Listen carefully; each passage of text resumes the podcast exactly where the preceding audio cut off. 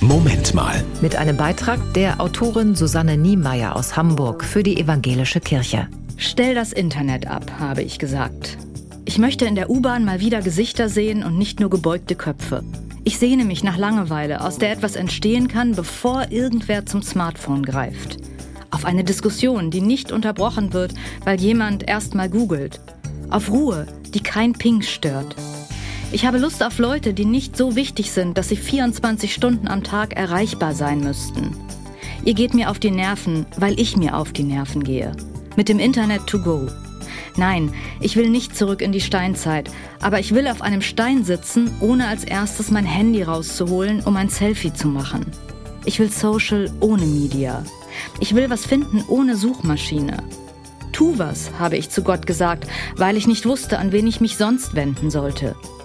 Aber Gott zuckte nur mit den Schultern. Was weiß ich? Ich habe das nicht eingefädelt. Komm schon, habe ich gedrängelt. So gesehen hast du das wenigste eingefädelt.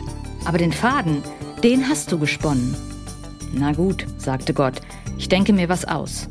Er sagte nicht, ich google. Und was soll ich sagen? Immer, wenn ich jetzt aus Routine zum Smartphone greife, halte ich eine Banane in der Hand. Ich hasse Bananen. Gott weiß das. Das war ein Beitrag der Autorin Susanne Niemeyer aus Hamburg für die Evangelische Kirche.